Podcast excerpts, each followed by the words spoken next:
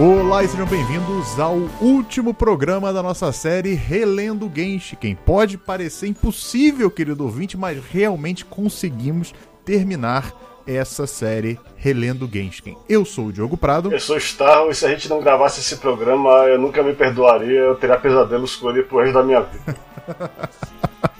Pois é, mas você lembra quando foi a última vez que nós lançamos um Relendo Genshiken? Com certeza foi. Sem olhar, não vale olhar no Não, site. Eu só tenho certeza de que foi no ano passado, porque como eu tava falando com você, eu tive que restaurar todos os programas de gravação no meu PC que eu eu formatei no ano passado, no fim do ano passado. Pois é, Mich, foi dia 5 de junho Uau. de 2019. Faz mais de um ano.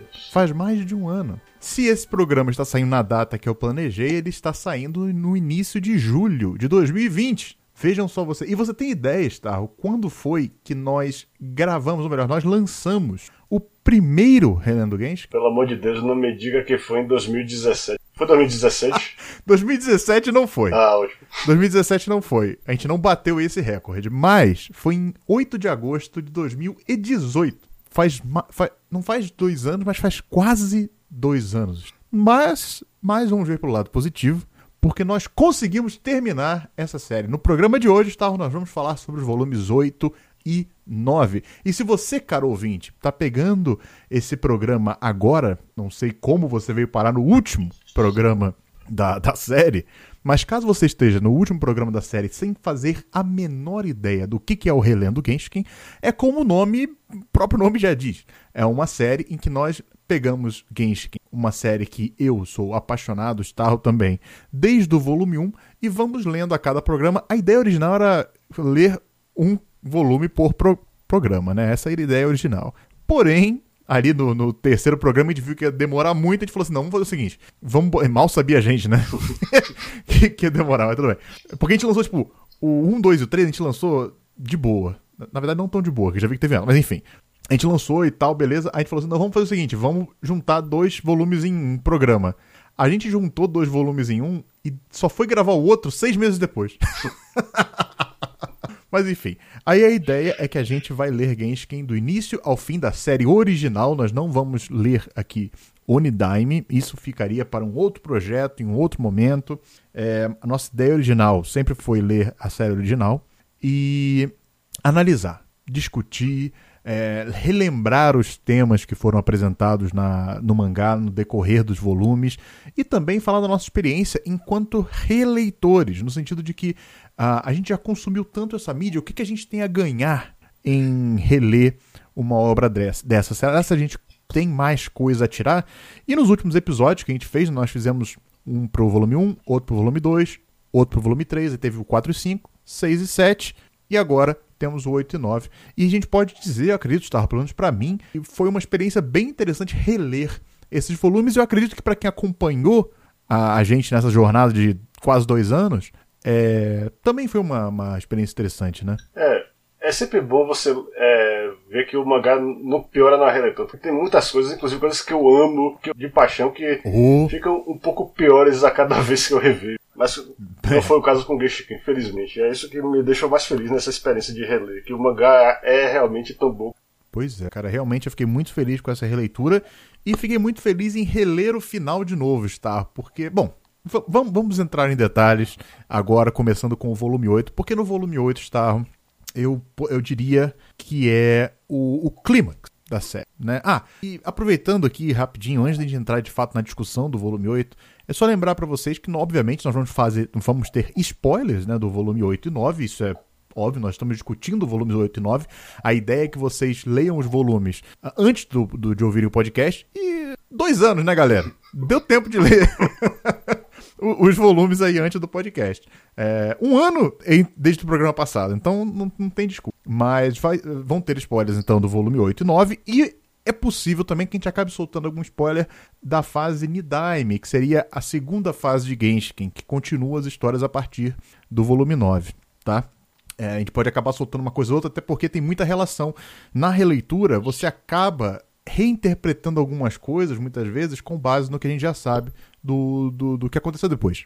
Então acaba sendo talvez até uma coisa, uma camada além da história para analisar. Mas assim, a gente vai evitar dar principalmente grandes spoilers, mas a ideia é que pode acabar saindo um ao outro. Então esteja é, preparado, certo? Então vamos lá, Star. Volume 8 é um volume bem uh, importante, eu diria, porque é o clímax da série. Concorda comigo? Eu concordo. É o que eu mais gosto na série. Tem, tem muitas coisas que eu gosto de Shikei, mas para mim o essencial da série é isso, é a relação de Yogyo e Sasahara. É o que você só tem lendo o mangá. Se você só vê o anime, você pula justamente o que eu acho a melhor parte do mangá. Pois é, a parte a partir do volume 7, né, Isso, que a gente comentou é. no programa passado, justamente essa questão é que a partir do volume 7 é inédito. E apesar de eles terem feito o anime do Unitime, eles nunca animaram essa última parte do mangá, né? O que é uma pena. Podia sair um filme já, mas não está. É, Dá pra fazer um filme. Pois é, mas é porque você sabe como é que é. Aqui. Comitê de produção só quer investir em coisa que eles sabem que vai, vai vender muito bem. Se eles quiserem ressuscitar gente, eles vão querer ressuscitar desde o começo, fazendo um remake ultra comprimido pra encaixar a história toda em 12 episódios e vai ficar que nem o STD ou o Taco. Ai, rapaz. Pois é, né, cara? Realmente é algo complicado de convencer esse comitê de produção a produzir um anime dessa fase, justamente porque já teve um anime da fase nova. E que, convenhamos, faz muito mais sentido pro público atual, é. né? Genshin é, como eu sempre disse, além de ser uma excelente história de é, crescimento, né? Uma excelente história de relacionamento, de até drama e comédia muitas vezes. Ela é uma série que dá pra gente um, um bom recorte uh, de uma certa época dessa comunidade otaku, principalmente no Japão. É, e um pouco do Ocidente também, com as personagens que é a Angela e a Sul também, né? Mas principalmente do, do Japão, ali no início dos anos 2000, né? Então fazia muito mais sentido adaptar um anime que pega a segunda fase, que traz mais a realidade nossa, atual hoje em dia, seja no Japão ou no exterior, do que animar essa fase aqui. Mas é uma fase que eu realmente acho que quem só viu pelo anime tá perdendo e realmente deveria acompanhar. Porque é nesse volume 8 que a gente tem é, o grande não vou dizer ponto de virada, porque eu, talvez o ponto de virada tenha sido no volume anterior, né?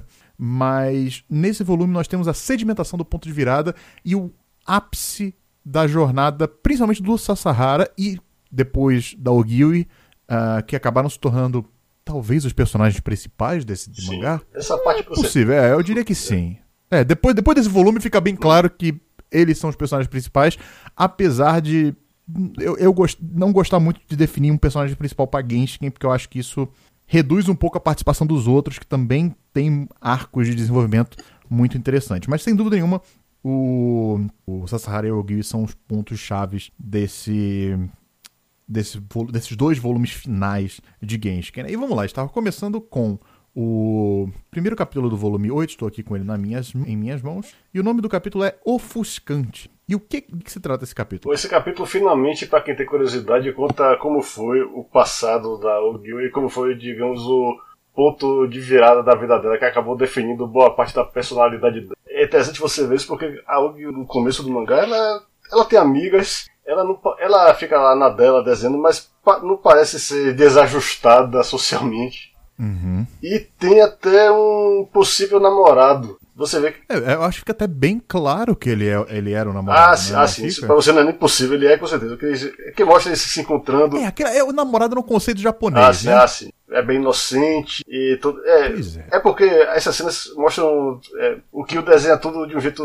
Quer dizer, ele escreve de um jeito silencioso. A gente só vê as expressões, o, uhum. aquele, aquele constrangimento, e, mas você vê é. que tudo poder. Porque o que acontece é que é, essas amigas que o cara se dá muito bem têm esse interesse comum que é o boys love. E como é, é uma coisa muito comum, fãs de boys love é, terem essas fantasias sobre os garotos com quem elas convivem. E no caso da Algil é uhum. um, a fantasia envolve justamente esse namorado dela. E elas vão incentivando, incentivando, e, e pelo que eu entendi, é, não, eu acho que o Kill não, não, quis é, deixar claro quem foi que vazou. Ele deixa a, a gente tirar nossas, nossas é, conclusões.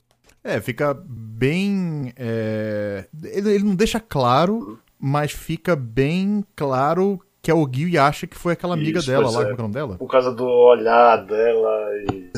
É um capítulo bem subjetivo, tudo é do ponto de vista dela. É tendencioso, justamente porque ela tá, ela tá contando essa história bêbada. Uhum. No meio do acampamento ah, lá que eles começaram no, no volume anterior. Então, assim, é claro que é um narrador tendencioso, mas a gente é levado a acreditar que essa realmente é, foi é assim foi o que aconteceu, ou pelo menos foi o impacto que a Ogilvy teve na vida dela, justamente porque ela sabia desenhar, ela desenhou essa fanfic da vida real aí com envolvendo o, o namorado lá, o, enfim, o Kanye, sei lá, namorado dela, vamos falar assim, né, o namoradinho dela lá, e um outro garoto da, da escola dela. E depois desse dessa fanfic ter sido revelada, né, pro público, ter sido vazada pelo público, muito provavelmente pela pessoa que ela achava que era amiga dela, uh, teve uma grande repercussão. O menino foi saiu da escola, o menino é, ficou traumatizado, enfim, e todo mundo apontou para Ogilvy como se ela fosse a causadora daquela grande desgraça na vida do, do menino. Então a Ogilvy acabou criando um trauma ali que associava todo esse gosto dela a algo ruim. Mas se não, já não bastasse o que a própria sociedade japonesa é, enxerga, ou melhor, enxergava, a gente já pode usar o passado nesse sentido aí. Hoje em dia tá bem diferente a coisa, ainda tá, não é, não é, oh meu Deus, coisa linda, mas tá bem melhor, né? Mas nessa época, principalmente aqui, eu já enxergava com uma maneira muito negativa uh, o otaku, a Ogiwi afunda de vez nesse poço. Ela primeiro passa a não confiar mais em nenhuma amizade, então ela corta relações com as amigas dela da região e quando ela vai para a faculdade, ela nós acompanhamos toda a jornada dela de querer esse máximo distanciamento das pessoas possível, né? É, muito oriundo por causa disso, porque ela não consegue confiar mais em ninguém, pelo menos é isso que é, é passado pra gente, ou pelo menos o que eu absorvi. E ela fica com trauma justamente do gosto dela. Ela se sente mais culpada ainda por gostar do que ela gosta. Ela não deixa de gostar, que fique claro. Ela continua sendo quem ela é, mas é, é aquela coisa que você. você ela, ela quase sentia nojo de ser quem ela era e gostar do que ela gostava. Ela achava que o que ela fazia era algo é, absurdo, algo. Como é que eu posso dizer uma palavra impactante para isso? Um, algo nojento, desagradável, um, um, impacto social ruim, enfim, era, era todos os sentimentos possíveis é, que ela poderia ter. O fato de ela contar finalmente essa história para alguém é, é também um marco na vida dela e é um marco na amizade dela com a Ono e com a Kasukabe, com a Saki. Elas ficam ainda mais motivadas a resolver a vida fazer com que ela tenha uma felicidade. e ela já estão decidindo, ela fala com todas as letras. Vou fazer com que. É a única que fala, vou fazer com que o Sasahara faça o Gui feliz. Porque elas já estão ligadas que o Sasahara tem algum interesse no Ogiwi, isso fica bem claro. É, e dá para ver, eu acredito que elas tiveram essa percepção também, que a Ogiwi também uh, tem um certo interesse no Sasahara. Isso ainda não fica tão claro assim na, nesse volume, principalmente porque alguém ainda reprime muito esses sentimentos, mas o capítulo seguinte já é justamente a Ogiwi tendo que lidar com uma ressaca da bebedeira da noite anterior em que ela revelou isso daí. E quem fica tomando conta dela, olha só que coincidência, não é mesmo, Starro? Uhum. Nem parece que foi armado isso. é o Sasahara. O resto do pessoal sai da casa para fazer compras ou passear, sei lá, e o Sasahara fica cuidando da Ogiwi que tá na cama, acredito, com febre ou só com uma ressaca bem pesada, né? Pois é. Mas a cena que eu acho mais interessante é, no meio desse capítulo, aquele sonho que a Ogiwi tem. Então, é um negócio que eu achei muito bem feito pelo... Que ele pega aquela coisa que a gente, dos sonhos que você mistura memórias de um jeito que não faz, não faz sentido logicamente, mas faz sentido intuitivamente. Só de você ver aquela uhum. sequência de eventos lá, ela tá falando com a amiga e tem aquele incidente do, do pulo, que não foi uma coisa que aconteceu no colegial, foi uma coisa que aconteceu na faculdade, mas ela mistura aquilo com. Ela mistura o colegial com a faculdade na cabeça dela, porque o sentimento é o Sim. mesmo. Aquele de querer fugir, de ter vergonha de si mesma. E também o, o fato de que ela olha e primeiro vê o rosto da amiga da qual ela desconfia até hoje. E quando ela olha pra segunda uhum. vez, não é ela que tá pulando, é o namorado dela. E quando ela vê o próprio. Eu acho legal você colocar uma coisa dessa no meio do capítulo. É totalmente subjetivo, não é. E tem uma certa sutileza, não, não é aquele negócio que ah, só, só de você ler você entendeu o que aconteceu. Você tem que realmente pensar nisso, ter, se colocar no lugar dela uhum. e ver por que ela tá. O que é que ela tá sentindo. Você tem que realmente interpretar as imagens, não é só questão de você ler uns diálogos ou uma narração interna dela que explica o que significa aquilo tudo isso aí. É, e eu acho ainda mais impactante esse momento que ela tem esse sonho, é um sonho que, ao que parece, é recorrente para ela, e ela acorda assustada, obviamente, né, e, e triste de, dessa lembrança, e percebe que o Sasahara não tá no quarto, e ela fica meio decepcionada, assim, dá pra, dá pra imaginar um momento ali ela pensando, caraca, ele foi embora, sabe, ele saiu, ele me deixou aqui, mais uma pessoa que me deixou aqui. E tanto que ela fala, acho que, ah, ele não tá aqui tipo, e tal. É, mas aí quando você vira a página, já na página seguinte, ele aparece perguntando se ela perguntou, ele estava indo fazer um chá para ela, sabe? E ela na mesma hora você vê a reação dela, é uma reação de espanto. Ela fala assim, cara, o que você tá fazendo aqui, sabe? Tipo, ela não esperava mesmo isso, ela não esperava mesmo alguém é, realmente se importando com ela e querendo que ela ficasse bem e tal. Muito também porque ela não se sente digna, talvez, dessa, dessa atenção, dessa, desse cuidado, né? Mas o que eu acho legal é que quando ela realmente pergunta, Diga. sim, o que é que você está fazendo aqui? Por que você está aqui? Essa Sahara não tem. Eu, você por uma fração de segundo eu cheguei a ter receio, assim, na primeira vez que eu li, é claro, não na releitura. Se a Sahara fosse dar uma desculpa esfarrapada, não, é porque. Não, mas ele fala, não, eu estou aqui, eu tenho segundas intenções, eu gosto de você. Isso é um momento até. É um ponto de virada para ele também, que eu nunca tinha imaginado antes ele realmente falar na lata o que ele sente para alguém, ainda mais para ela. E infelizmente a reação Sim, dela. é um é momento. A ideia. então, é, é um momento muito interessante. Porque é, essa fala do Sasahara, de tipo, ah, eu gosto de você, sabe? É, ela parece muito mecânica, muito comum, vamos dizer assim, né? Não é uma reação que você esperaria num, num clímax de um, de, um, de, de um mangá, de uma história que se propõe a ser minimamente realista na, no desenvolvimento dos seus personagens. Tem as suas questões, tá? A gente, a gente não se discutiu isso nessa série ainda, talvez lá no começo, eu não tenho certeza sobre o realismo em Genshin, até que ponto é ou não é. Mas existe sim uma ideia de que os personagens são bem reais ali, né? E, e, e adultos, de certa maneira. Uh, então você jogar isso como fosse o ponto de virada, assim, e aí ela a, a expectativa é que ela virasse e falasse, ah, eu também te Sim, amo, é. Sassahara, sabe? Seria muito estranho. É. E, e soaria muito anticlimático, vamos dizer assim, para tudo que foi construído até então, né?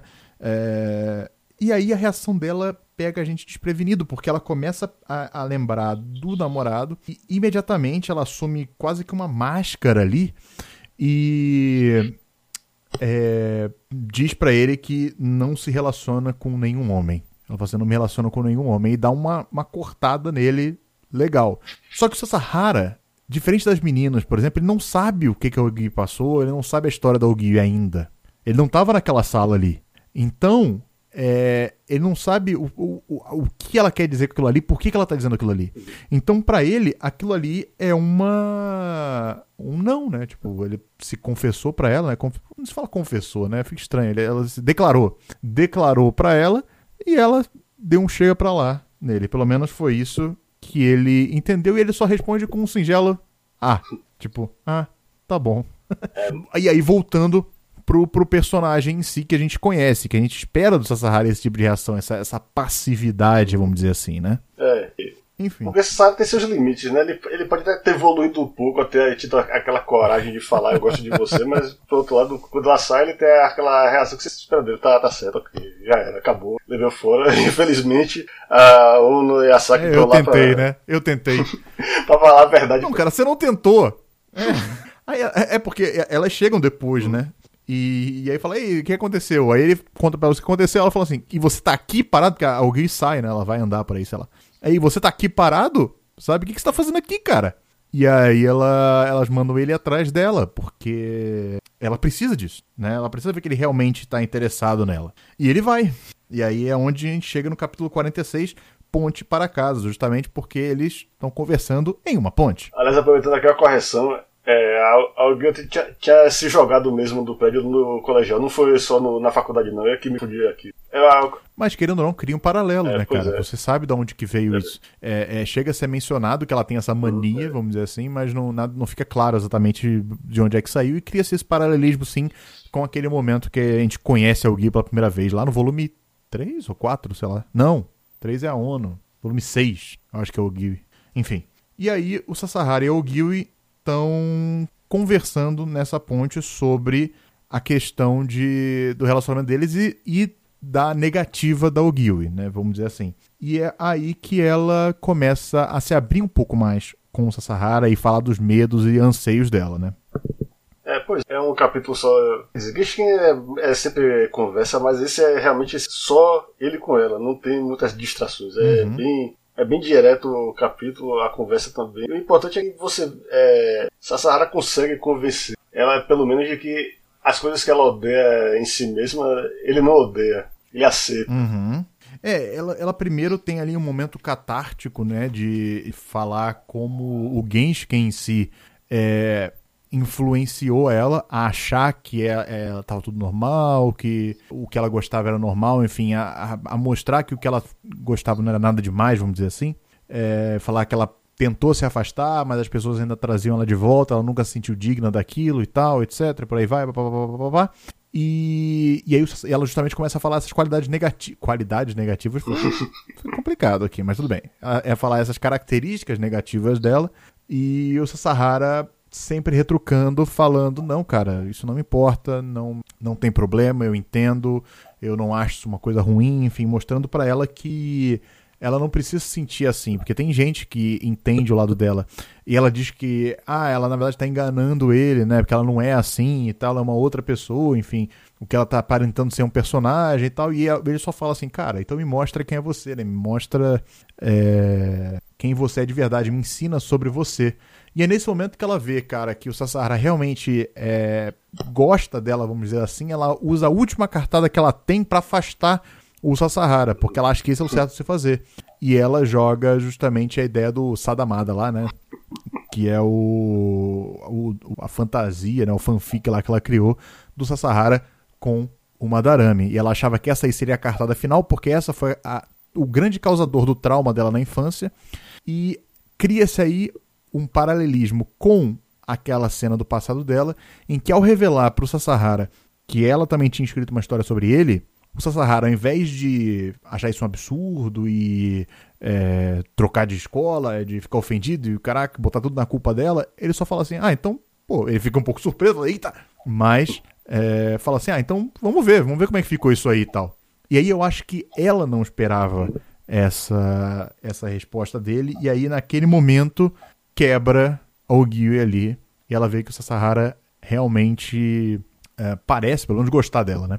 Porque eu acredito que no fundo ela acredita que o Sasahara gosta dela. É, mas só que ela. Eu tá, acredito talvez que ela, ela ache que ele, não, que ele não, não vê ela como ela é. Que talvez ele gosta de coisas. Exatamente.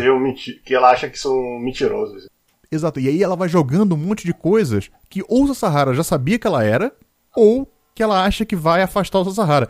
E todas ele fala, ou, ah, eu já sabia disso, ou eu não me importo, ou legal, vamos ver. Ele não só falou assim, ah, tudo bem, ele falou assim, vamos ver qual é disso aí, me mostra. Deixa eu ver se ficou bom, pelo menos, sabe? É... E eu acho que naquele momento ali ela vê que, cara, eu acho que esse cara realmente gosta de mim. E é ali que é quebrado o ciclo dela de achar que ela não é digna das coisas, porque ela encontrou alguém que parece, pelo menos, aceitar ela do jeito que ela é de verdade. Então, ela então não é só ela com ela mesma, tentando legitimar o que ela gosta ou, de, ou desgosta, ou como faz, como ela é, etc. É outra pessoa mostrando para ela que é tá ok, tipo, não tem problema o que você gosta e deixa de gostar. Então isso foi muito interessante. E essa sim é uma, para mim é o momento ali que rola a confissão de fato, né? E isso motiva a, o Gil a fazer uma coisa que para mim é praticamente se desnudar na frente do Sassahara, que é mostrar para ele os desenhos que ela fez do, do Sassamada. Sim. É... Pois é, porque aí ela, ela aceita, né, justamente, é, essa questão. E ela quase que bota uma imposição de quando eles voltarem, né, das, das, férias, das férias deles, ela vai mostrar isso para ele. Se mesmo assim ele quiser ficar com ela depois de ver, ela aceitaria namorar com ele. E é aí que acontece a, a, a cena que você declarou aí no, no capítulo 46, que é algum tempo depois.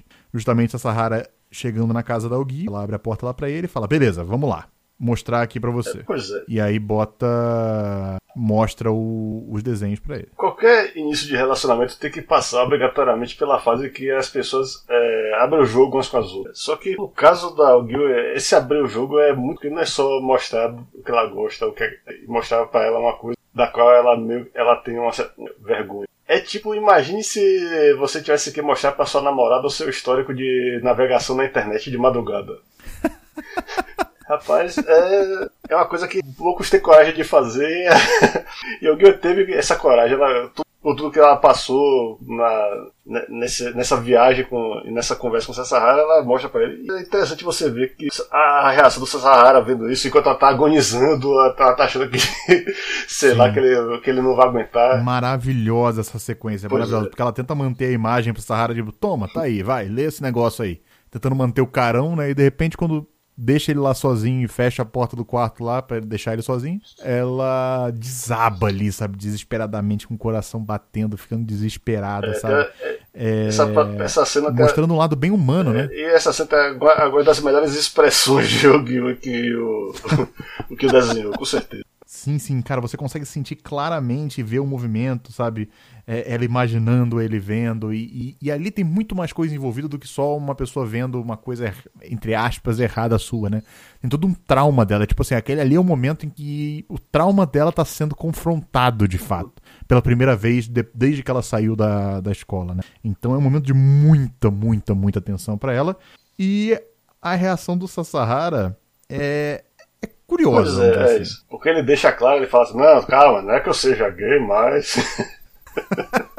Digamos que ele gostou é. bastante é. do, do material, assim, que deu resultado, vamos dizer é. assim. Né? E o Gui não, não consegue é, se segurar. O lado Fujoshi dela quase que explode ali naquele momento, depois que ele deu essa, essa, essa reação, né, e tal. E o, o grande momento de virada para mim que eu acho que realmente. Porque até então o Gui tava naquele momento em tipo, ah, meu Deus, uma fantasia Fujoshi final, assim, suprema. Aí ele vira para ela, depois de fazer essa piada, fala, ah, legal, fez efeito e tal.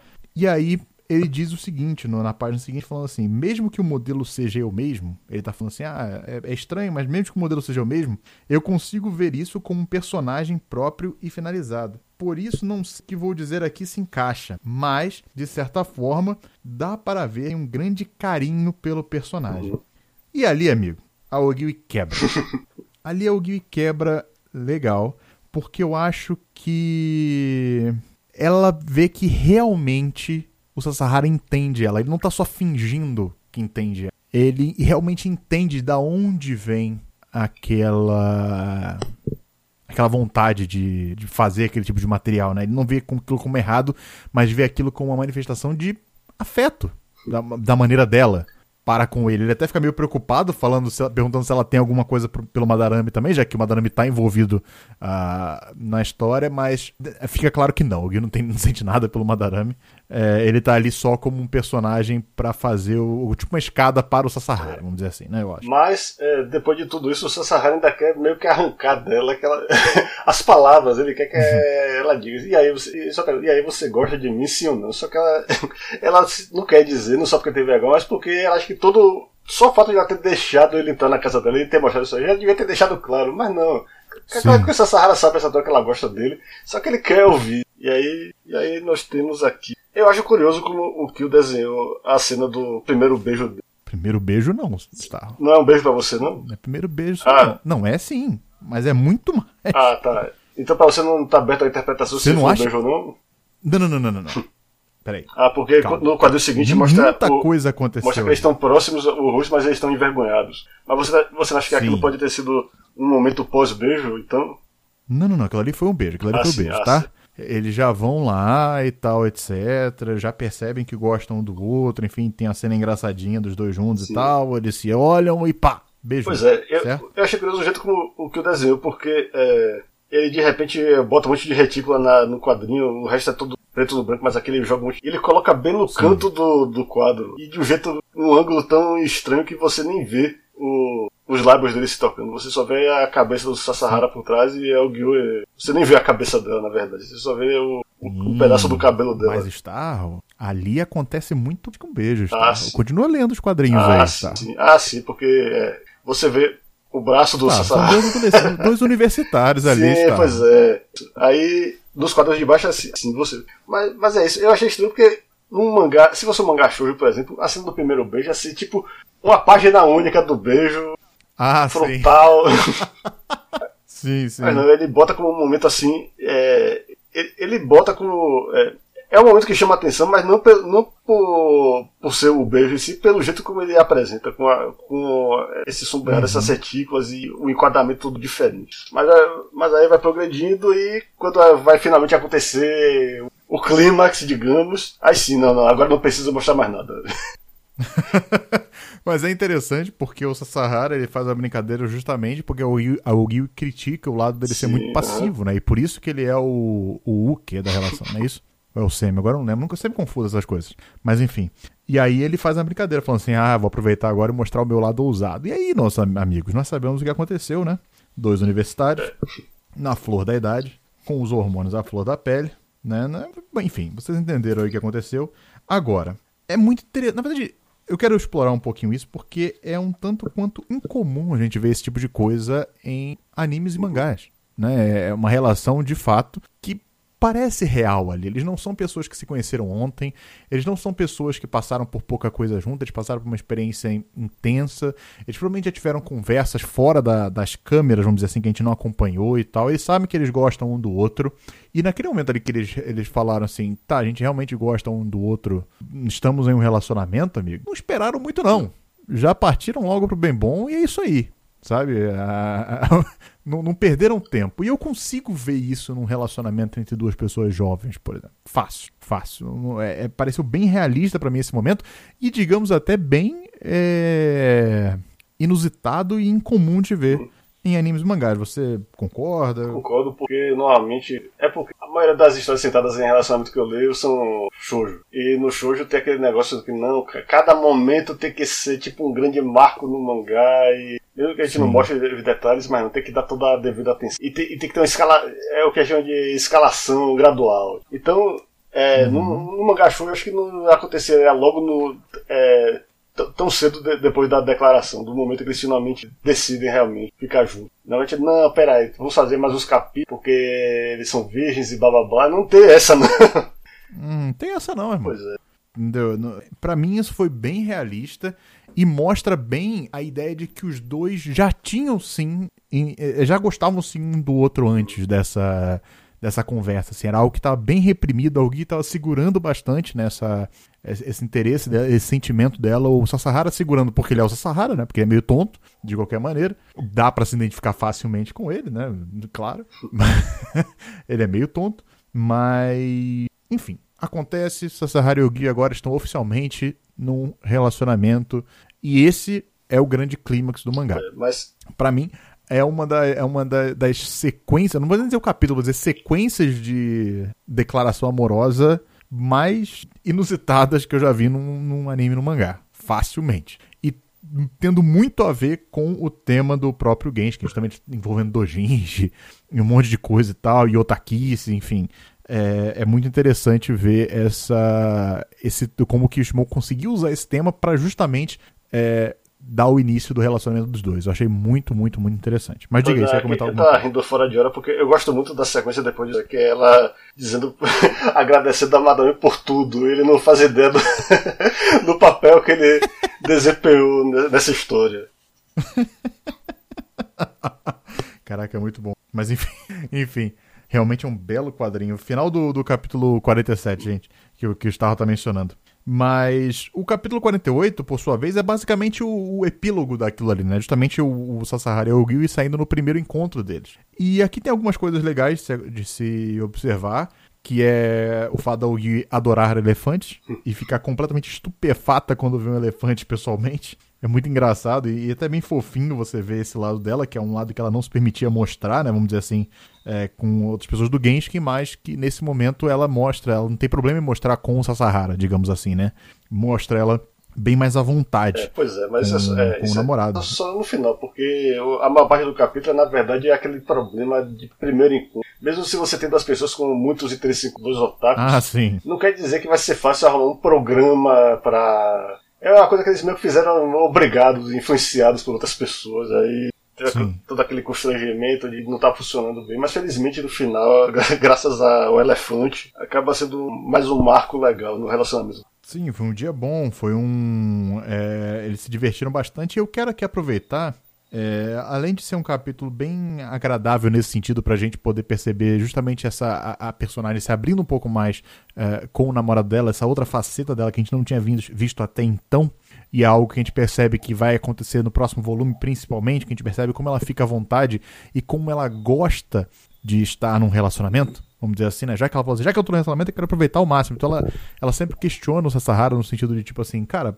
fica, vamos ficar mais juntos, sabe? Mas isso aí é mais no volume seguinte, é, em que ela demonstra bastante estar feliz de estar no relacionamento. É como se realmente tivesse ali é, caído uma máscara dela, caí, quebrado um trauma dela, ela pode finalmente agora é, ser quem ela é e poder de fato ser feliz, vamos dizer assim é, fazendo o que ela faz. Para mim, esse capítulo demonstra muito isso. E um recurso visual que, ele, que o Kishimoku usa, que é, acredito é intencional, no, teve uma entrevista do Kishimoku pro Anime News Network há uns anos atrás, em que o, o Carl do Ogio Maniacs ele fez uma pergunta justamente sobre o olho da Ogio, por que, ele muda do, do capítulo anterior para esse, e que ela ganha uma pupila no olho.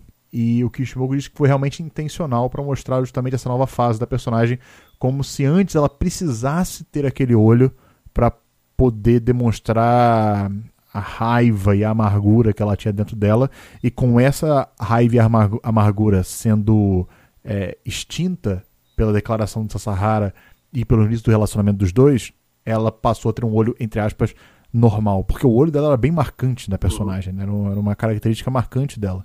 Esse olho profundo, preto. Isso, é, não tinha aquele brilhinho. É, e agora ele ganha essa pupila. É, exatamente. E aí ele ganha essa pupila e parece que foi realmente intencional. E se você parar pra olhar, faz muita diferença. No, no, visual da personagem. É, é, é, absurdo. Parece realmente que a personagem ganhou uma vida nova ali. Então, é um recurso visual interessante que ele usa para poder uh, mostrar isso.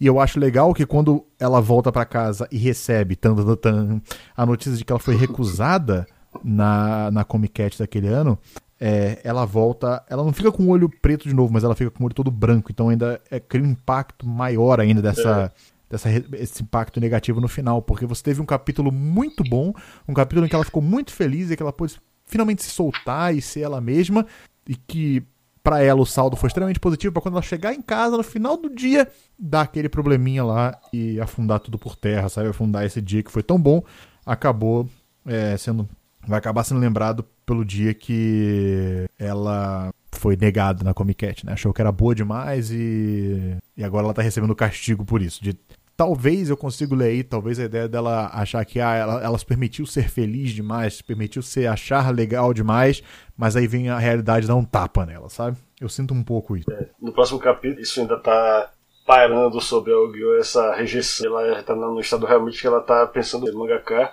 Mas uhum. aí, no meio disso, a gente tem uma coisa inesperada que é uma reconciliação com uma ex-colega é, do, do clube de mangá. É, é legal você ver que que aquele incidente lá não foi só uma coisa que gerou a ida dela pro Gishka, é, causou uma divisão lá. Teve gente que achou absurdo o que aconteceu com o Gyu e outros que continuaram sendo contra ela. Sim. Só que a gente nunca vai ver isso porque o, o mangá não é sobre o clube de mangás. Mas é interessante você saber que o andamento, se que a gente souber. É, mas eu acho interessante nesse capítulo como a gente consegue ver a habilidade do Kishimoku em mostrar é, personagens e relações entre eles Uh, mesmo eles sendo personagens secundários dos secundários, sabe? São personagens que a gente viu lá atrás, eles, eles voltaram agora e ele mesmo assim consegue estabelecer uma dinâmica bem clara, bem fácil de entender. Você consegue ver a personalidade de cada um, você consegue ver como eles se encaixam, você consegue ver como eles se relacionam com a com o Gui. Não parece forçado o diálogo deles, não parece algo é, providencial, sabe? Roteirismo para fazer a história andar. Parece, providen parece algo é, possível de fato, realista de fato de acontecer. Os personagens parecem ter realmente vida ali. É isso que eu acho muito interessante. E quando um personagem tem vida assim, você não precisa mostrar ele durante milhões de capítulos para você conhecer o personagem. Você consegue aprender muito do personagem só ali. Tanto que a, essa mina, a Yabusaki, né, que era a, a colega dela no, no clube de mangá e fica revelado de que ela, na verdade, ela admira a Ogiwi, né? Admira a resiliência da Ogiwi, admira o talento da Ogiwi e tal. É, ela se torna, no volume seguinte, uma personagem chave da, do, dos acontecimentos do volume seguinte. É muito engraçado isso, né? Você pegar. Não é sempre que você pega um personagem secundário do secundário e no volume final transforma é. ele uh, num, num ponto-chave da trama Isso. ali, daquele momento. E do jeito que parece o desdobramento natural da história, não um negócio forçado que inventou só pra dar uma conclusão mangá. Sim. Agora. Sim, sim. De, ah, precisa de uma personagem pra fazer isso aqui. É, Quem a gente é. chama? Ah, fulaninho. Não, não pareceu, não pareceu forçado, é. né? Agora, você falou do olho da Gil, eu acho interessante que nesse capítulo, quando aquela amiga da Yabusaki finalmente mostra o olho dela, o, o Gil de propósito faz um traço de shoujo mangá. Não só naqueles reflexos no olho dela, mas também as rosas. No... Sim. Acho que o próprio jeito de desenhar a roupa e o brilho dela, da pele dela, tudo isso Sim. ele brincando de, de desenhar shoujo mangá só em alguns quadrinhos. Talvez, olha isso. Não, não, não vou dizer que tem uma relação com a cena do beijo, não, mostrando, tipo, olha, se eu quisesse fazer daquela forma, eu faria, tá? Só não fiz porque eu não quis, e por aí vai. Eu acho que é um, é, eu tô dando uma forçada um pouco de barra na interpretação aqui. Mas sei lá, né? Nunca se sabe. Mas enfim, com isso, encerramos o volume 8 com a Ogiwi é, recebendo um novo gás vindo justamente da pessoa que ela menos esperava que viria. Talvez não menos esperava, porque aí seria aquela amiga de infância lá dela, né? Mas um, uma das pessoas que ela menos esperava receber um incentivo para continuar produzindo acabou sendo a Yabusaki, que era essa pessoa que ela achava que odiava ela e que na verdade se revelou uma pessoa que gosta dela e que admira ela e que não quer que ela desista. Então a Ogiwi entra no volume 9 com um novo gás. Ela não é ela ela teve o trauma dela quebrado no volume 8. Ela iniciou o relacionamento dela com a Sahara, ela se permitiu ser feliz, ela teve o primeiro impacto dessa decisão dela, ou pelo menos o que ela julga ter sido o impacto da decisão dela, dela ser feliz, que foi essa recusa. E o gás dela para ela continuar na carreira veio do, do, do lugar mais. um dos lugares mais imprevistos que ela poderia esperar. E eu acho que isso deu um gás interessante para ela entrar no volume 9. Tanto que ela já começa o volume 9 é, com um mangá para apresentar para uma revista de fato. Ela não quer mais. Ela não, de fato. Ela não só aceitou que ela pode tentar de novo na Comic Cat, como agora ela falou assim: tá, eu vou tentar é, mandar um mangá para uma revista para ser publicado, virar uma, uma artista profissional. Pois é. Agora, é, só, só voltando rapidinho pro volume eu só, eu só quero dizer que. É porque a gente raramente fala do mangá e daquelas. Ah, aquelas sim. páginas de os capítulos. Só quer dizer que uhum. o mangá, o, no volume 8, esses extras são predominantemente designs o, da série de TV de Kujibi Kambalas que existiu no nosso mundo e não apenas no mundo de. Sim. Só quer dizer que eu não recomendo essa série de jeito nenhum. Se...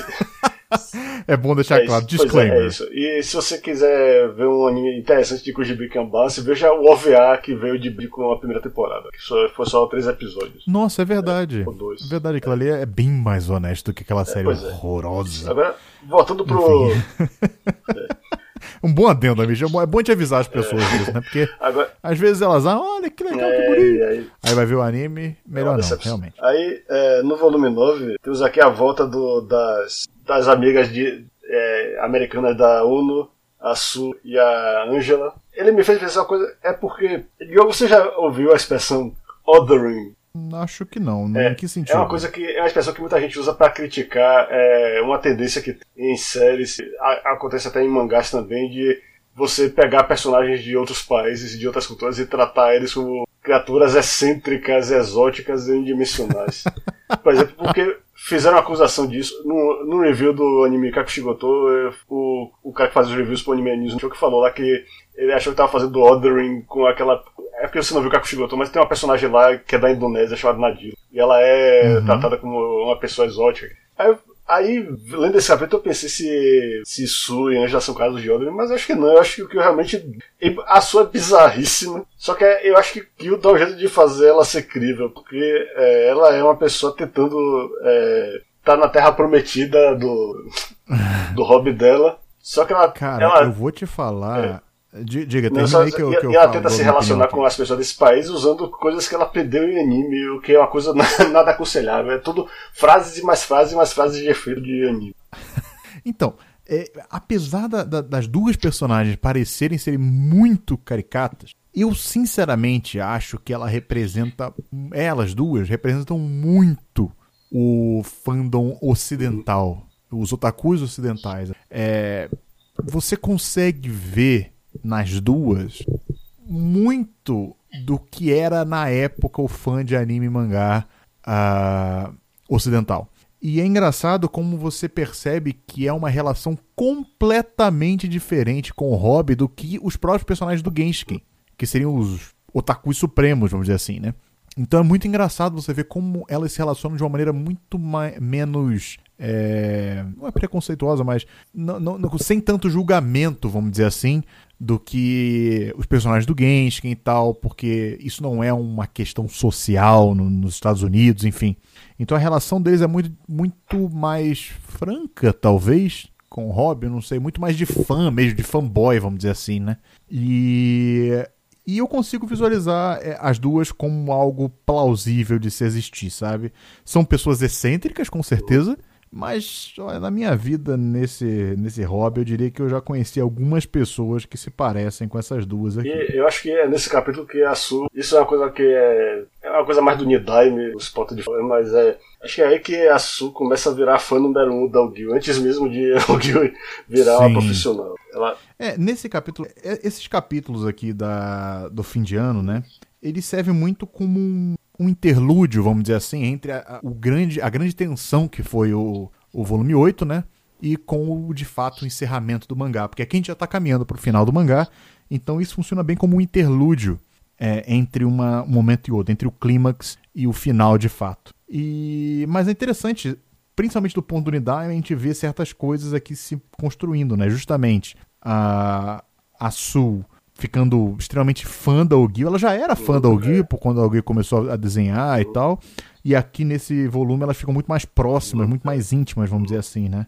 Uh, uma da outra, e, também é revelado que a Su quer estudar no Japão, que a gente vê que acontece realmente no, no Nidaime, enfim. E depois de todos os acontecimentos aqui, que não, não sei se cabe a gente entrar em detalhes, porque não tem nada muito, assim, uh, digno de nota. É, é, só olhando o capítulo que vem depois desse, que é o do Ano Novo, só que me chama a atenção é que os assistentes do Kill devem ter sofrido muito para desenhar isso aí. Que haja cenário detalhado, haja multidões. Ele dá a mesma sensação de você estar tá num evento de Ano Novo lotado. Sim, sim, sim, sim. E é muito engraçado porque se você pegar o Nidaime também, ele faz muito isso no Nidaime, né, cara? Tipo, de botar. Ele chegava a botar foto né, no, no Nidaime. Como ele passou a fazer arte digital, né? Ele botava foto dos lugares no, no, no, mangá, assim, com um leve toque, um filtro de desenho, né, e tal. Aqui ainda era uma coisa desenhada, desenhada mesmo e tal. Mas eu acho que, normalmente, o cara do Gil Menix, ele chama isso de turismo do mangá, sabe? O, é o Kishimoku fazendo turismo da, da, nos mangás dele.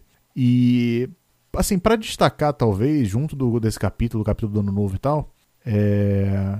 no capítulo do Ano Novo em si, tem só umas experimentações interessantes de quadro. Né? pra quem gosta do. Ah, sim, sim, sim, sim. E... Mas é, é, porque eu acho que isso acaba sendo mais desenvolvido em outro ah, capítulo. Ah, o capítulo que eles é. têm próprio deles. Então, não sei nem se vale a gente mencionar isso aqui agora, porque a gente vai acabar discutindo sobre isso lá na frente. Mas nesse capítulo do, do Ano Novo, eu acho que tem muita experimentação visual do Kyoshimoku uhum. também. Tem aquela cena que eu adoro, que é deles caminhando, passando pela cena, pela, pelos, pelas paisagens e tal. Fica bem, bem, bem legal. Enfim, é um capítulo interlúdio, sem grandes coisas, e é engraçado, novamente, falando com questões do Nidaime, uh, uma tirinha que tem entre os capítulos, né, entre o capítulo 50 e 51, então não, entre 51 e 52, é, que a sua acaba montando Isso. no ombro do, do Madarame, né? E, enfim, quem viu o Nidaime tá ligado, mas é, é algo interessante de se ver com esse é. novo olhar de, de estar relendo é o, o, mangá, não é mesmo? É, com esse olhar retroativo, Mas, enfim. é muito interessante. Mas eu também gosto muito da, é. da tira que vem depois, que é aquela referência àquela fala do Castelo de Calhocho que a Su tinha falado, ele roubou, o Zengato falou, ele roubou alguma coisa, ele roubou seu coração. Ah, sim. Que ela faz a vez que a Su roubou a calcinha dele. Não foi de propósito, é claro, mas sim. ela infelizmente não devolveu a calcinha que ela pegou emprestada do Alguinho. e foi embora, voltou para os Estados Unidos. Mas aí nós temos no capítulo 52 a Ogiwi trabalhando no novo mangá dela. E é bem interessante esse capítulo porque, como o leitor atento está ligado, ele sabe que o Sasahara virou um editor de quadrinhos. E agora, como namorados, nada mais natural do que a Ogiwi, que é uma aspirante a mangaká, é, pedir para o namorado dela ler o que ela está fazendo e o que, que ela quer enviar para a revista lá que ela está pensando em virar é, mangaka profissional. E o Sasahara, obviamente, aceita é. né, essa tarefa de, de ler o, o mangá da Ogiwi. Ele lê, ele critica e digamos que o Ogiwi não aceita tão bem assim. É, é, a, as críticas dele, pois né? É, é o primeiro grande teste do namoro deles. O Sasahara desliga totalmente o lado namorado e dá uma crítica honesta como editor do. Sim, porque ele acha que isso é o melhor. Ela fala assim: bom, já que ela quer virar profissional, é bom falar logo pra ela o que, que ela tem que melhorar, ou como é que ela deveria fazer, pra ela não ter que ouvir isso de outra pessoa, não é mesmo? Isso. Porém, eu não sei se o Gui gostou muito dessa ideia, não. Porque ela reagiu muito, muito mal. Ela tomou aquilo como um ataque pessoal a ela. Porque ela diz assim, cara, se você não gosta do, da maneira como eu criei meus personagens, da, da minha intenção para essa história, sabe, da minha condução para essa história, é porque na verdade você não gosta de mim. Ponto. Essa foi a conclusão que ela tirou muito numa explosão de sentimentos que era bem reminiscente da Ogi lá de trás. Né? A gente sente muito isso, falando, putz, a Ogi voltou a ser quem ela era de novo, sabe? Você, você fica com essa sensação de tipo, ah, pra que isso? A reação exagerada, sabe? O cara só falou, sabe, tipo, conversa, você tava tão bem agora nos últimos capítulos, o que que aconteceu, né? E o Sasahara, sendo o Sasahara que é, ele tenta dar uma. Uma. Ah, não, não era bem isso que eu quis dizer, sei lá o que e tal, só que, bem, acaba que os dois é, vão passar a noite separados, vamos dizer assim, né? Mas eu gostei que é, você tem mais um sinal de amadurecimento da alguém, que é o fato de que ela é, realmente é, ouve o que Sassara falou. Ela, ela assimila as, sugestões, as sugestões dele e faz um, um storyboard melhor, um name melhor pro, Pra... É, então, a gente, a gente não sabe disso, né? E, e quem revela isso pra gente, né, esse lado da Ogiwi, é justamente a Yabusaki. É. Ela que encontra o Sasahara lá nos corredores da, da universidade e fala: E aí, o que aconteceu, cara? Entrega isso aqui pro Gil e tal. Ela tinha que entregar um negócio. E o Sasahara conta pra ela mais ou menos o que aconteceu. E ela fala assim: Cara, ela é assim mesmo. Ela é péssima para aceitar crítica, mas ela é ótima para botar essa crítica em prática. Que é algo bom, por um lado, porque significa que ela escutou o que o Sasahara disse e, e respeitou a decisão dele. Porém, é uma coisa que eu não sei se o Sahara fica muito confortável, né? Pois é. E... Uh, com essa situação. Queria falar assim, vai ser sempre assim? É, não, mas, é, eu gosto do, da última página do capítulo porque eu, é, a cara irresistível que alguém faz quando vai dar um storyboard maior ainda de 80 páginas para editar. Eu fico achando que deve ser chato para editor. Você que é editor, o que é que você acha de a pessoa fazer você trabalhar de graça assim? Ficar, ah, dá uma olhada aqui nesse negócio aí. Cara, é, é, complicado. Claro que ela tá num relacionamento e tal. Se minha namorada apresentasse para mim um, uma proposta de quadrinhos, eu, obviamente, iria ler com o maior prazer, iria comentar, tentar melhorar e tal com ela junto dela. Mas eu entendo ali, eles estão no início do relacionamento e tal, e ela sente que tá sendo um pouco. tá abusando um pouco, ainda mais depois de dar um porro nele pela crítica que ele falou, sabe? Tipo assim, ah, eu sei que eu tenho que pedir pra você fazer isso, e ele fica naquela assim, tá, eu vou aceitar isso e vou tomar um esporro depois, vai ser sempre assim, sabe? Eu, eu não quero negar, mas eu, ela vai me dar um esporro é. sempre que eu der uma crítica para ela, enfim. Uh, mas eu acho que é algo que eles acabam se entendendo. E se a gente vê o Unidiamond, a gente sabe que eles meio que conseguiram estabelecer uma dinâmica que funciona. É, agora, uh, apesar desse primeiro início meio conturbado. É, agora, é, eu, vou, eu vou citar de novo o Kakushigoto, porque teve uma, um episódio que teve uma frase dele. Eu não sei se, já, se, já, se eu já tinha visto em outro mangá, talvez em Bakuman, mas que é a função do editor é não deixar o autor desenhar o que quer. e eu acho que. Eu, eu, me lembrei muito dessa fase quando eu estava nesse capítulo, porque o que.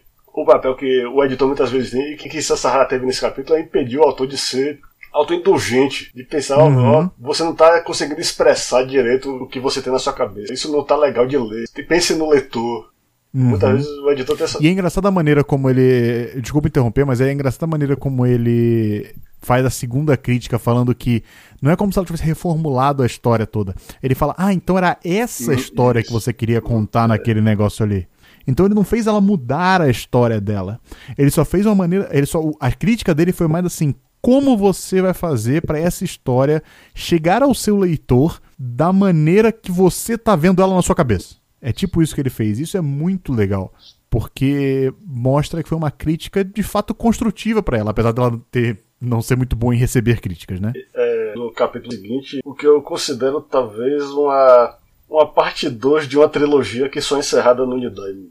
infelizmente eu tenho que falar do Nidaime aqui. Eu não é. vou dar spoiler do Nidaime, mas se você gostou desse capítulo e daquele capítulo do Madarame sem coragem para contar pra Saki que ela tá com o pelo do nariz aparecendo, tem um capítulo Nidaime que é um, um grande momento da, daquela série pra mim. Mas nesse aqui a gente tem mais a se você é uma pessoa que tem interesse nesse não casal, não casal Saki Madarame, a gente, esse momento que você vê que embora eles nunca tenham chegado a virar nada mais do que amigos, é, é, amigos relutantes. Você vê que eles se aproximaram. Não, não sei nem se do, do lado da SAC teve esse, essa ideia do amigos relutantes. É. Ah, tá, amigos relutantes no sentido de que é, talvez não queriam ser amigos no isso, início. É isso, é, exatamente. Ah, entendi, entendi. Tá bom, beleza. E você vê que inesperadamente o Madame consegue emocionar, sabe? Ele pode não ter uhum. conquistado o coração dela, mas pelo menos ele tocou o coração dela no e, e, é legal você ver a maneira como a, a Saki reage nesse capítulo, como é diferente da maneira como ela reage no outro capítulo. Ela até menciona isso claramente. Se, se o paralelismo já não tivesse claro, ela menciona isso, falando assim: ah, naquela época, naquela vez eu até te dei um soco, lembra? É, mostrando como ela era muito mais um antagonista naquele momento lá da série, como ela acabou se integrando e entendendo as pessoas do Genshin sem virar o clichê de se tornar uma membro do Genshin, vamos dizer assim, né? De virar uma otaku e tal. Não, ela continua pelos, entre aspas, princípios dela, né? Ela não gosta daquilo ali, ela não tem o menor interesse de fato naquilo ali, mas ela viu que as pessoas que estão ali, ali por trás daquele negócio, daquela fachada, e até mesmo daquele preconceito social que tem é, contra essas pessoas no Japão, tinha, né, no caso, voltando aqui a falar tinha, é, ela viu que são pessoas, cara, com, com, com emoções, que, que têm opiniões, que, sabe, são pessoas com quem ela pode conversar, enfim, com quem ela pode se abrir, ela pode se divertir, sabe? Coisa que ela não imaginava ser possível lá no início do Genshin, que é muito legal ver como ela tem uma conversa franca com Madarame é, nesse capítulo é triste só ver que é um, um, um Madarame ele sim,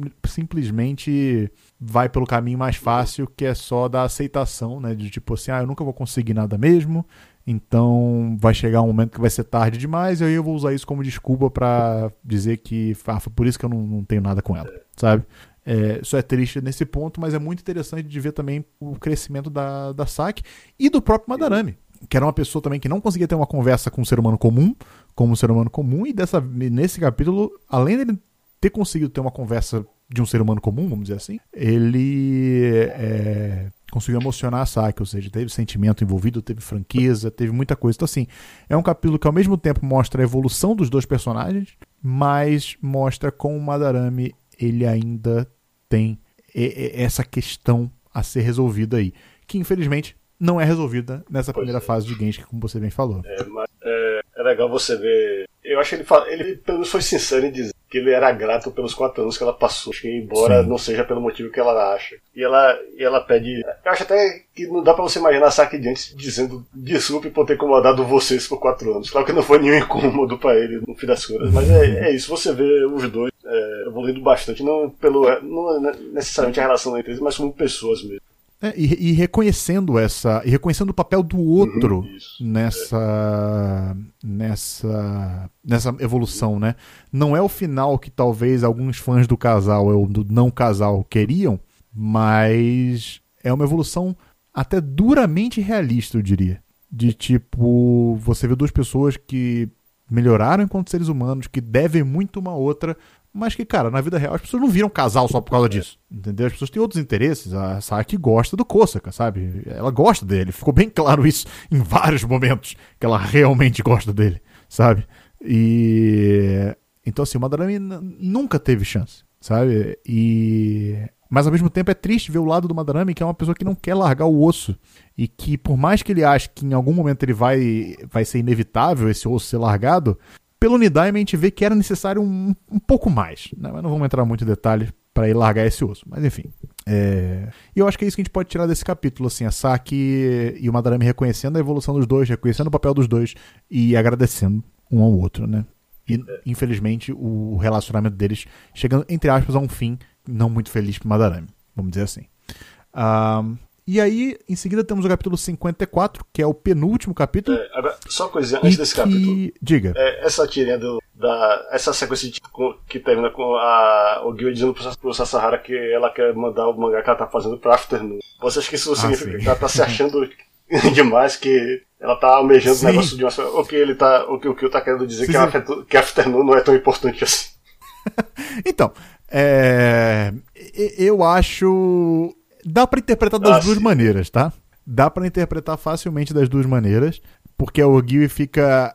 É engraçado como, como dá para interpretar das duas maneiras, porque primeiro o Gui fica bem relutante em falar pro Sasahara qual é a revista que ela vai mandar. Ela não quer contar, ela não quer contar, não quer contar, até que ele insiste e ela conta que é Afternoon. Aí a reação dele é tipo assim: Afternoon? Então tá. Tipo, é, sabe? Não fica claro exatamente o que, que o Kishimoto quis dizer ali, porque eu acredito. Porque Afternoon, querendo ou não, ela é uma revista relativamente importante, é. relativamente grande no Japão. É, não é uma das maiores, sei lá o que tal, mas é uma revista grande. É, pô, teve a Megami teve muito mangás ali que é a revista que o Hiroaki é. Samura serializa até hoje. Então, assim, não, não é pouca coisa, né? Não é uma revista de segunda categoria. É... Que é onde Genshin é publicado, por sinal. Que fique claro para as pessoas que não sabiam. É uma brincadeira do que o Shimogu justamente com a revista que o Genshin é publicado. Era publicado. Uh... E é engraçado, porque aí ela revela e a reação do Sahara é essa. Então você não, tem, não fica claro exatamente. Porque se for o Sahara desdenhando da. da. da Afternoon, é tipo, ah, então tá, beleza. Tipo, eu tava me preocupando à toa, sabe?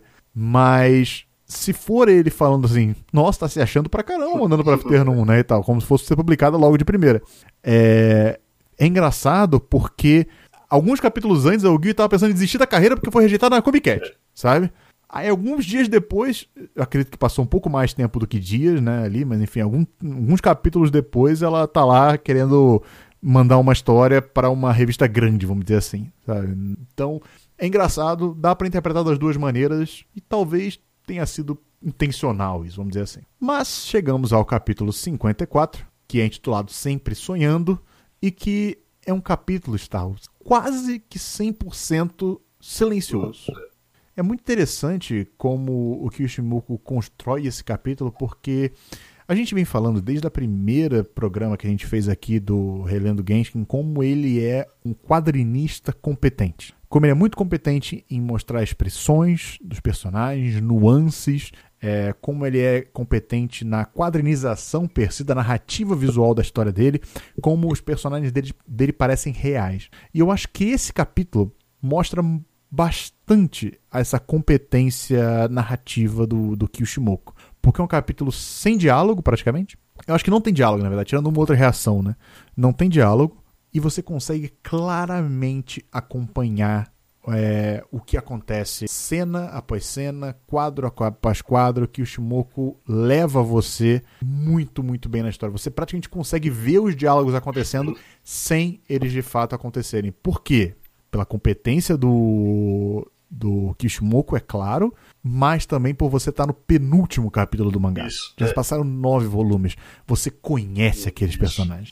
E... Então para você é fácil você ler sem nenhuma palavra, sabe? O, um capítulo desse é para um leitor que tem aquele reflexo padrão de ler só os balões e não prestar atenção no, é, na arte. É, pode ser perigoso porque o leitor pode simplesmente passar voando depois capítulo. Tá, tá, tá, tá, tá, tá, tá, ok, ok, uhum. ok. Aí em menos de 20 segundos ele lê o capítulo. Mas só que o jeito como que o desenha, o jeito como ele compõe cada quadro, cada quadro tem alguma coisa que chama a sua atenção. Ele realmente possa você olhar um por um o que está acontecendo. Isso requer muita, muita competência. Sim, tem, tem, o da. O do Sasahara da Ogio, né? Que o Sasahara tá escolhendo a gravata que ele vai usar na formatura, que provavelmente é no dia seguinte, né?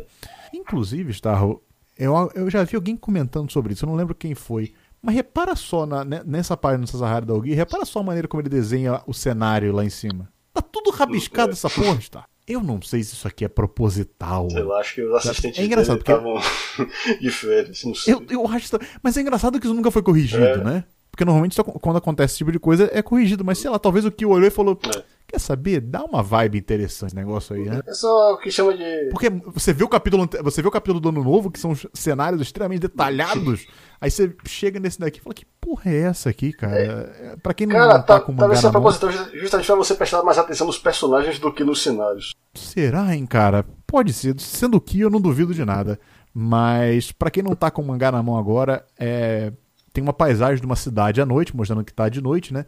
Só que tá como se tivesse sido feita com um pilô, sabe? Preto, às pressas, feito umas casinhas de, de, de, de desenho infantil, sabe? É muito estranho. é, é, é, completamente diferente de tudo que ele já fez desse mangá. Ele ou os assistentes, no caso, né? Até hoje. Assim, é, é, é, difícil de acreditar que isso daqui não foi intencional, né? Mas enfim.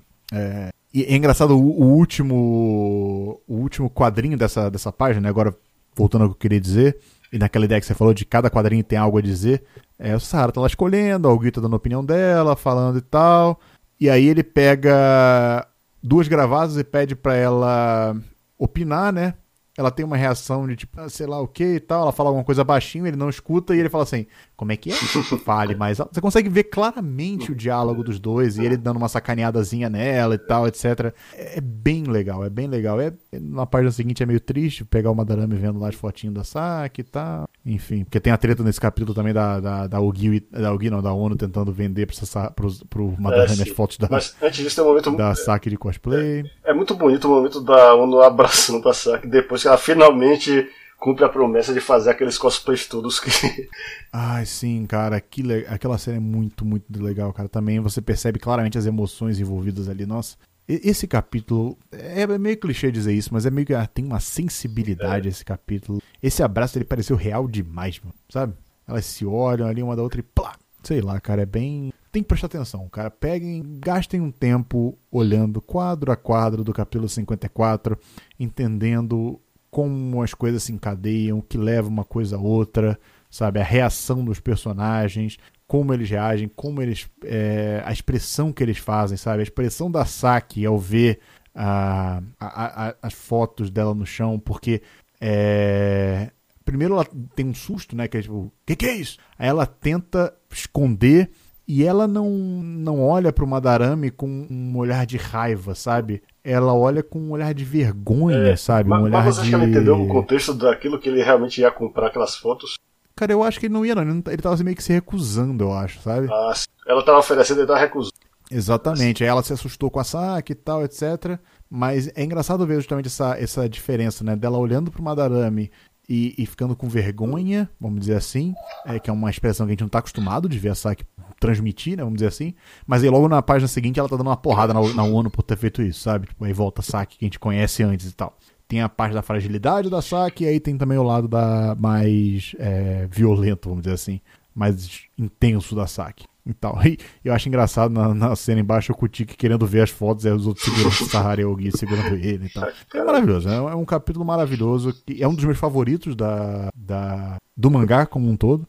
E é um capítulo para você ver quadro a quadro, sabe, sem, uh, sem passar direto. Mas antes de ir para o capítulo final, de fato, que é o capítulo 55, eu queria chamar a atenção especialmente para um, uma das páginas que eu mais gosto de Genshin que no caso da, da do, do, mangá da JBC, que a gente tem aqui na minha mão, é o da página 144, que é o quadrinho, uma das tirinhas lá do, do capítulo 54. Que é a segunda tirinha do capítulo 54. Que é a Ogyu recebendo uma ligação, toca o celular dela, ela recebe uma ligação que era da editora lá da Afternoon, do departamento editorial da Afternoon, falando, querendo falar com a Ogyu.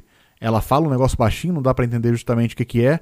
Ela olha pro Sasahara com um olho bem, tipo, arregalado e só dá um, um abraço nele, sabe? Cara, eu gosto tanto, tanto, tanto, tanto, tanto, tanto, tanto, tanto dessa cena. É muito real para mim. É muito real. É, é, muito. Tem muito a ver com os personagens, enfim. É, é uma cena que eu particularmente gosto muito. E eu acho curioso a decisão de botar isso aqui numa tirinha e não no, num capítulo per se, é. sabe? É muito importante da história até, mas não, deve, dizer, não saiu na Afternoon com certeza, né? Não, isso aqui é, é do só do, do Takubo. É, então você não sabe, por exemplo, que o Gui foi aceito. Eu não lembro se eles mencionam isso no volume no capítulo final. Mas. Enfim.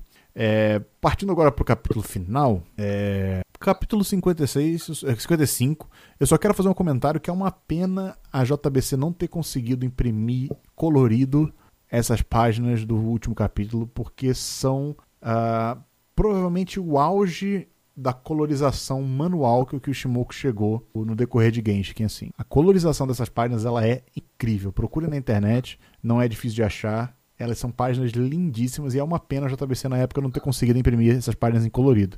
Ela até tem páginas coloridas no mangá de Genshin, mas só quando é no início do volume. Quando é no meio, eles não conseguiram fazer, e é o caso aqui da, do volume 55 do, do capítulo 55, infelizmente, porque é lindo. Mas o capítulo 55 começa justamente na cerimônia de formatura do Sasahara, da Saki e do Kosaka, não é isso? E é um capítulo final, como muitos outros capítulos finais, mas sendo Genshin, é óbvio que teria um twist, e é óbvio que o Kishimoku daria alguma, de alguma maneira conseguiria fazer um paralelo com uma das primeiras cenas do mangá, que é justamente o Sasahara entrando na sala do clube pela primeira vez e vendo as coisas, aquela cena clássica é, que a gente uh, acompanhou lá no primeiro volume.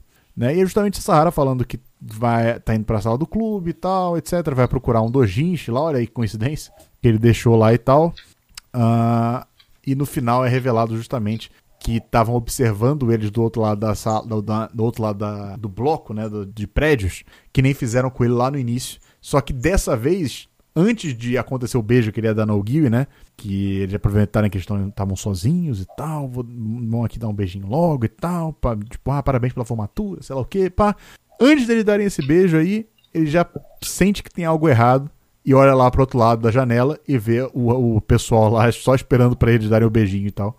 É, mostrando também justamente a evolução do Sasahara, mostrando que ele ficou um pouco mais safo no decorrer desse, de, é. desse mangá. E é um recurso comum na ficção que chama de full circle, é você fazer uma coisa no último capítulo que repita algo do primeiro, para dar para mostrar não só o fim de um ciclo, mas mostrar também o quanto os personagens é, evoluíram, progrediram quando confrontados com uma situação que eles já tinham enfrentado. Você vê que Sassahara realmente não é mais aquele cara lá que caiu naquele trote de olhar o, embaixo da saia. Da, foi, foi, aquilo que ele fez, tá que eu já não lembro mais. Do, ele, do, ele, da ele lá, né, da, da estatueta Isso, lá. Isso, exatamente. Exatamente. E aí ele percebeu que o que estava acontecendo e mostrou justamente que não é a mesma pessoa. Mas é muito legal que logo em seguida você também vê fala assim: ah, beleza, Sahara e tal, mas e o Ogiwi, né?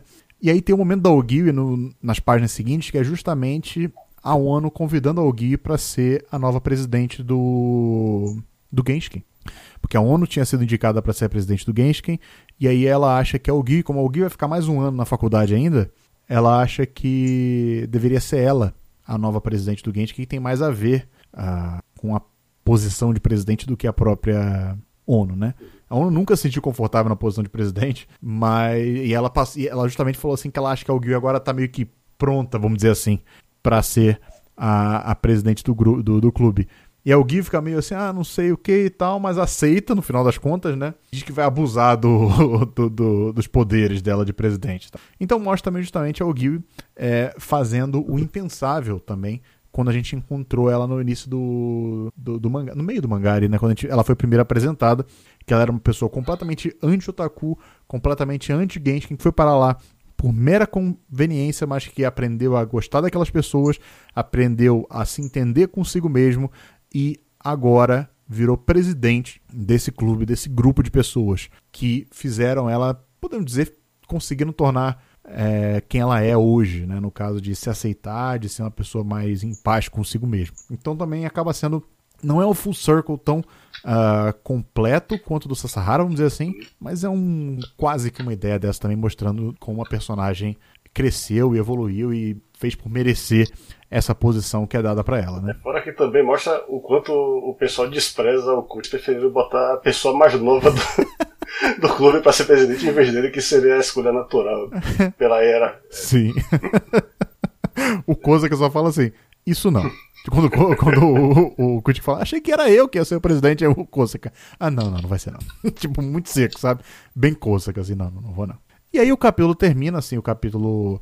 Eu não sei se o, o capítulo especial saiu na Afternoon, eu acho que não. É, mas eu acho eu que acho não, que mas antes do terminou... capítulo final, só quero falar uma coisa.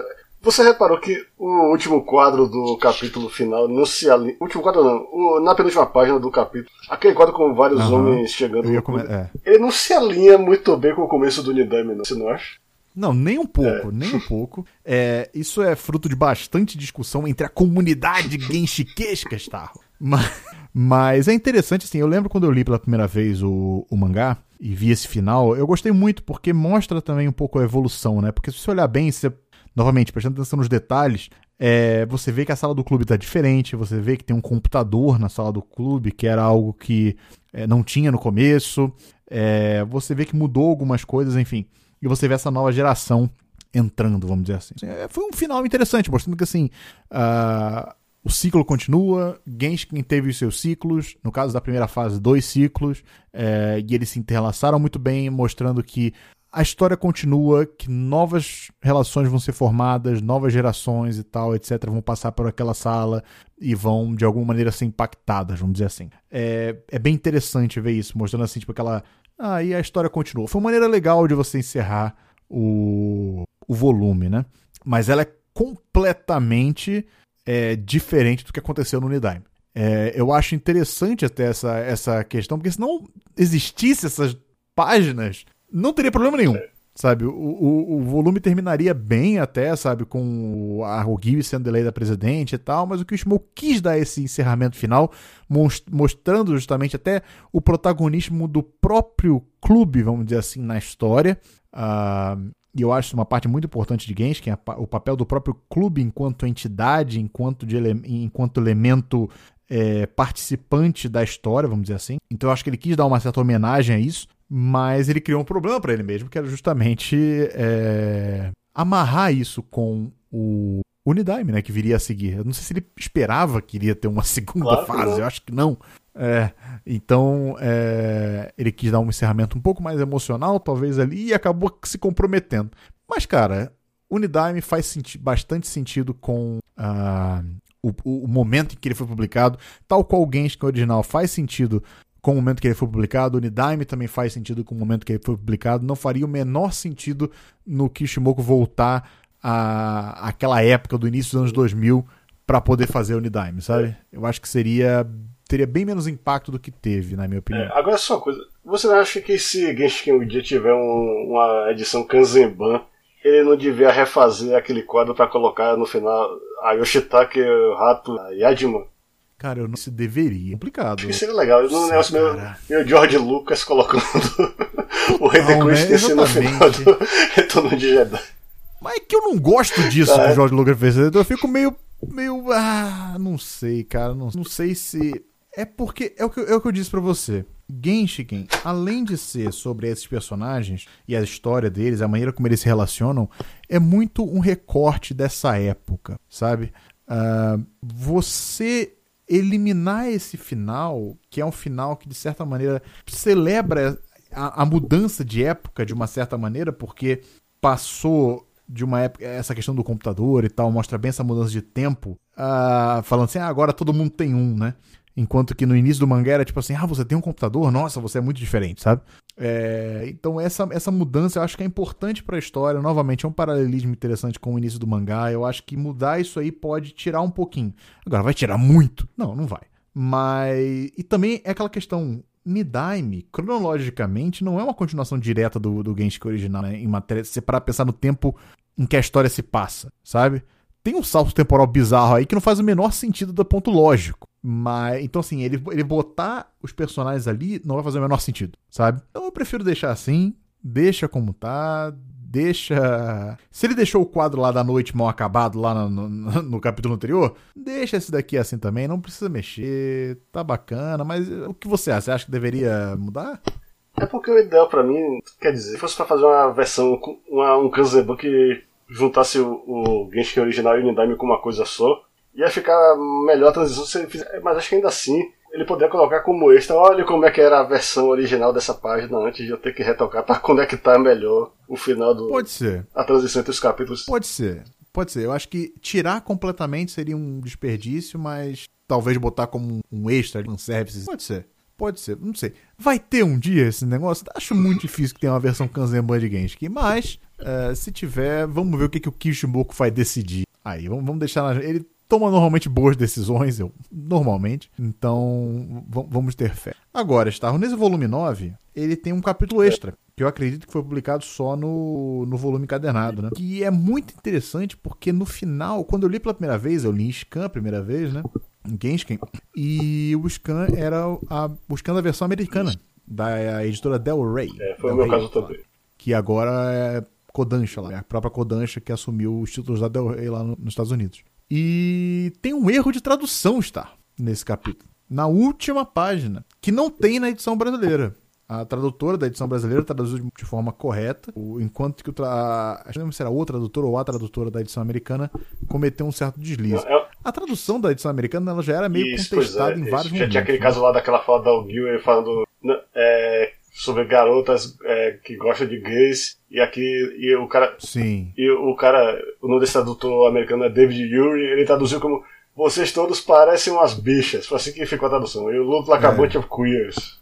Exatamente. Então, assim, é meio bizarra a tradução, não é a melhor coisa do mundo. Por sorte, a tradutora de, é, do, do, japonês de português fez um trabalho bem melhor do que o tradutor da edição original americana. Mas o erro é que, se você ler pela edição da JPC, você não vai saber. Mas que o, no, na versão americana, esse capítulo, para quem não sabe, é, ele fala sobre é uma discussão no bar, assim, tipo um after party, assim, em que estão falando como tornar a Saki uma personagem moe, né? E ficam falando várias características e tal, blá, blá, blá, blá, blá, blá, E aí dá a entender que o Madarame fica claro o, o Madarame gostando da Saki e tal, etc. Que ele que propõe toda essa discussão, blá, blá, blá, blá. E aí no final tem as meninas conversando, falando assim, cara, será que a Saki não percebeu realmente que gosta dela? Ela normalmente é boa em perceber essas coisas, ela é a personagem que percebe essas coisas no mangá inteiro.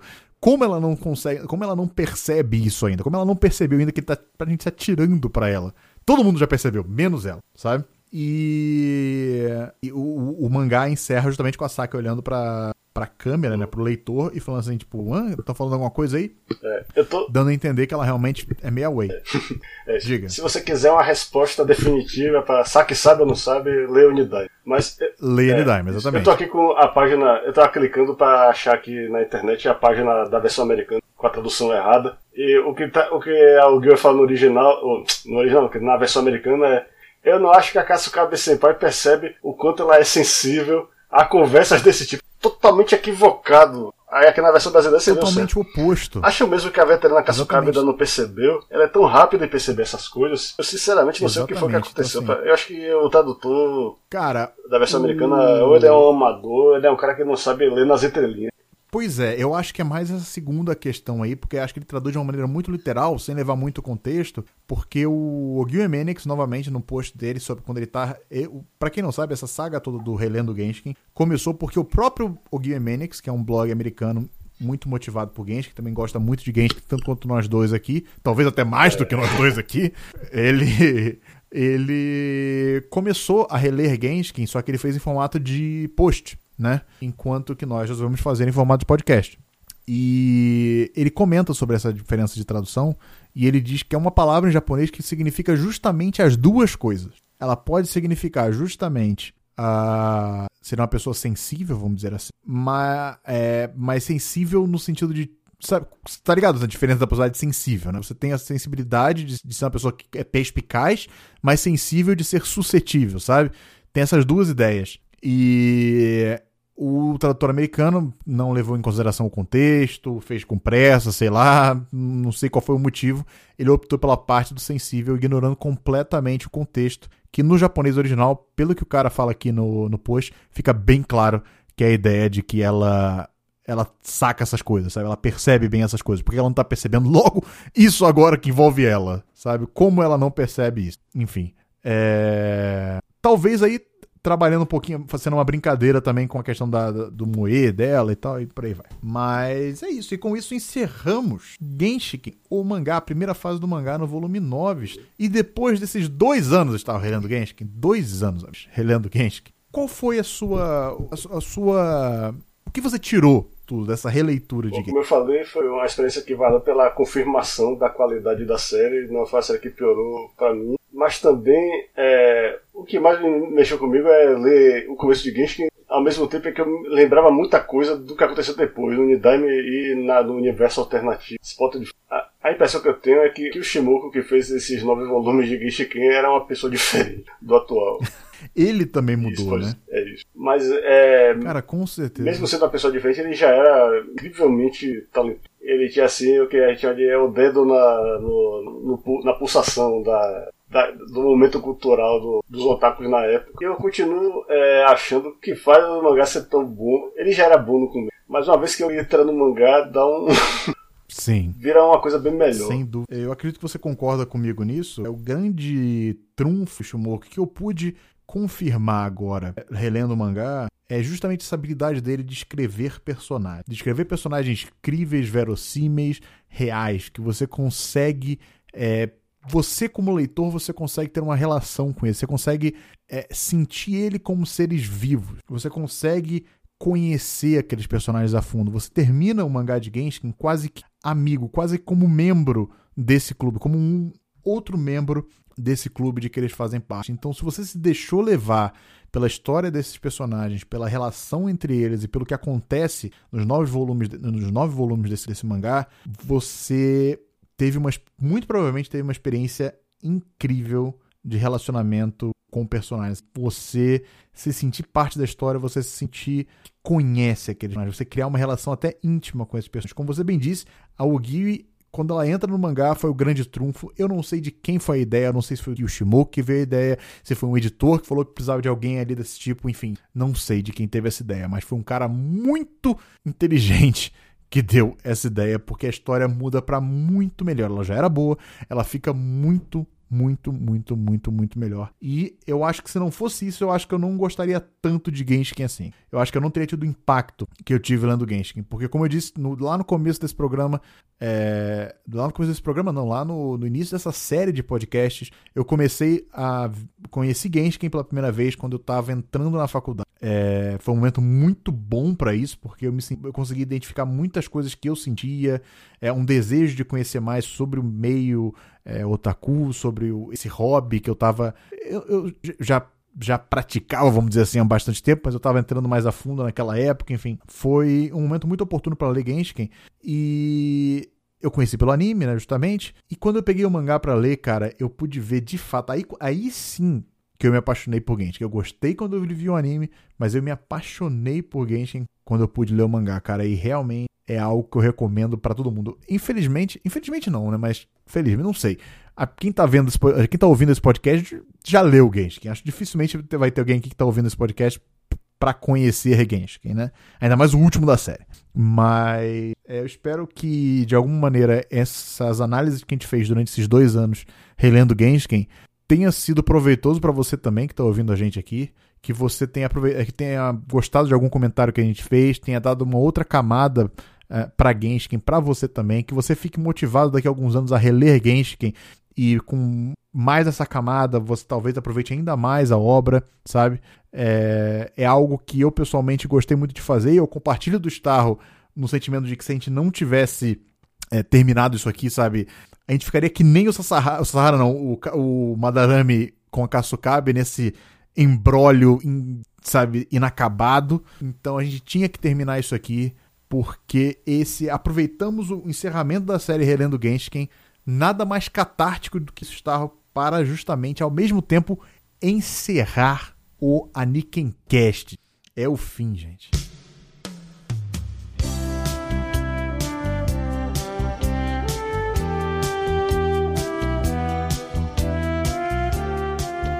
Gente tá meio que surfando na onda desses canais e podcasts acabando, mas não é para acabar de vez o nosso, o nosso envolvimento com essa mídia, os podcasts. Mas eu prefiro deixar é, o Diogo falar mais claro. A gente não quer criar alarde que foi o fim, acabou e tal, etc. Não. É o fim do Anakin. Quem me acompanha no Twitter já sabe que eu tinha essa intenção há algum tempo, que esse seria o programa derradeiro, mas a gente sentiu que o Anakin Cast ele já tinha dado o que tinha que dar. Ele é um projeto que a gente tem desde 2011, você sabia isso? Uau. 2011 que a gente fez o nosso primeiro Anakin Cast e é algo que a gente nunca parou de fazer, mas como vocês bem perceberam no início do programa, a gente tirava uns hiatos aí bem grandes mas a gente ficava muito feliz de ver que sempre que a gente voltava tinha alguém ainda ouvindo, alguém que comentava, alguém que gostava e pedia pra gente voltar, sabe? E a gente ficava muito triste porque eu, pessoalmente, muita coisa mudou na minha vida nesse último ano. Muita coisa mesmo mudou. É... E continuou mudando. Então, assim, é... ficava muito difícil para mim gravar é, para eu gravar, né, na verdade, um programa semanal, quinzenal, um programa com qualquer regularidade. Ficava muito difícil. Ficou muito difícil durante esse, esse último ano. E a gente achou melhor encerrar o Cast e, como estava bem disse, não será o nosso fim porque nós vamos começar, nós já estamos planejando um projeto novo, que é um projeto que se encaixa muito mais na minha rotina, principalmente. O Starro costuma estar sempre disponível, assim, sempre a gente pode gravar. Eu que normalmente acabo dando umas, uma, umas falhadas nesse sentido aí, justamente por causa da, da minha rotina ser um tanto quanto caótica, vamos dizer assim. Principalmente com o trabalho e com os freelas, né? Eu faço bastante freela, então isso me toma muito tempo. E vocês bem sabem que o Anakin Cash acho que nunca deu dinheiro pra gente. Eu não, eu não lembro, já deu? Acho que não. Eu acho que não. Acho que nem pagar o servidor ele pagava. É, nos, últimos, no, nos últimos meses, é, eu, eu literalmente paguei o servidor sem publicar nada, né? No último ano. Eu pagava o servidor só para manter o Anakin Cash no ar. É, inclusive o servidor do Anakin Cash vai ser desligado também, tem isso. É, acabou o dinheiro para bancar os servidores, tá? Não dá mais. Não dá mais para bancar o servidor, mas calma, querido ouvinte, o, arquivo do Anakin vai permanecer.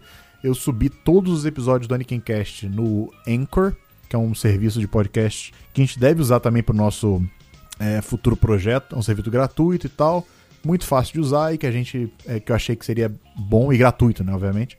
E então tá tudo lá, é só acessar anchor.fm barra Anikincast, Anchor é A-N-C-H-O-R.fm barra Anikincast. Você vai ter acesso a todos os podcasts lá, não tem problema. Eu acredito que todos os, redirecion... todos os feeds foram redirecionados para esse negócio também.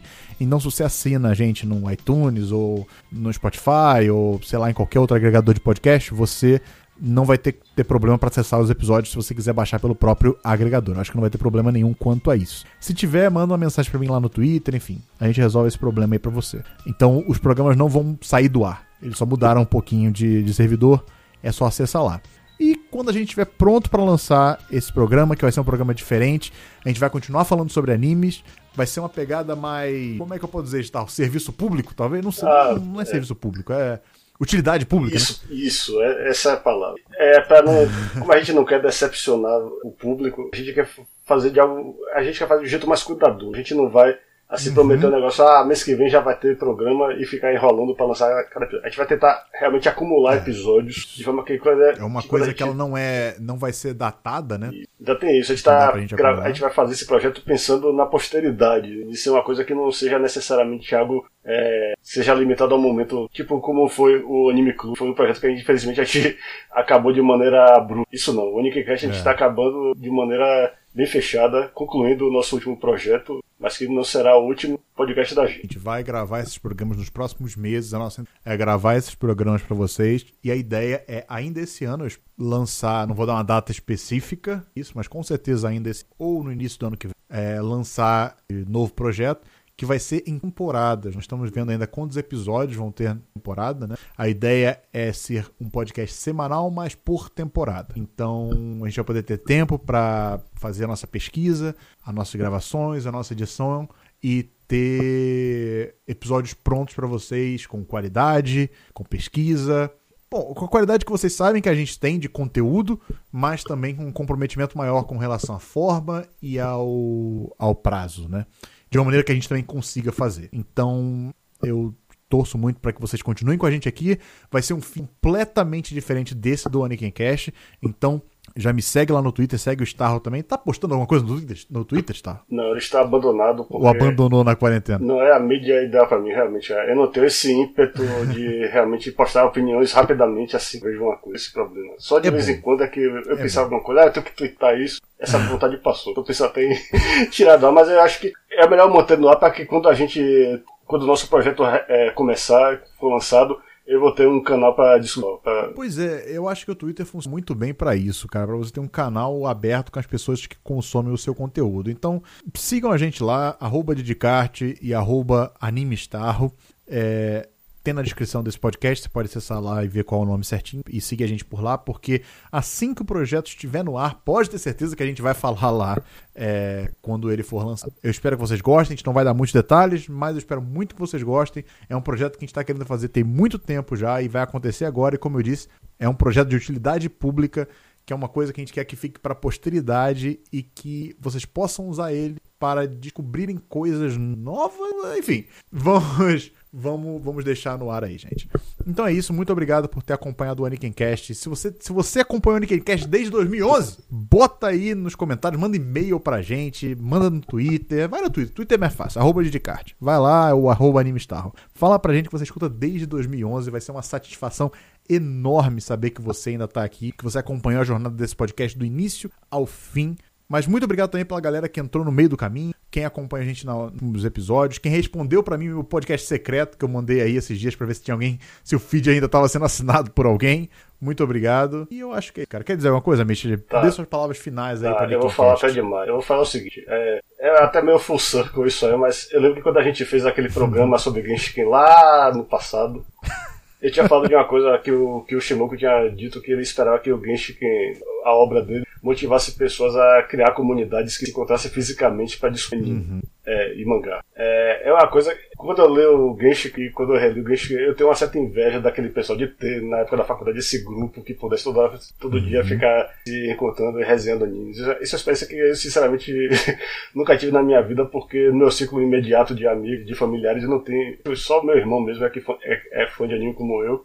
E o máximo que eu tinha de uhum. contato com outros fãs era postando em fóruns na internet. O mais próximo que eu tive de uma espécie de Genshin mesmo, de, de falar mesmo, de ter um diálogo contínuo e não ficar só revezando posts, foi justamente gravar o Nickencast. O Nickencast é como se fosse o meu Genshin na minha vida. E eu espero que essa experiência muito continue legal, no nosso próximo projeto. Eu também espero. Esse é o sentimento, com certeza. Eu fico muito feliz com isso. Eu posso dizer também, Starro, que gravar o Nickencast era... Sempre foi uma experiência muito boa para mim. Apesar das dificuldades de conseguir agendar um horário pra gente poder se encontrar, é sempre muito agradável, o papo sempre fluiu muito, muito, muito bem. E novamente, assim como você, também espero que isso seja transferido para o próximo programa. Valeu, gente. Muito obrigado por vocês terem ficado até aqui. Eu não, eu não quero terminar esse programa, tá? tá me dando nervoso aqui. Vou ficar até emocionado. Mas muito obrigado a todo mundo, gente.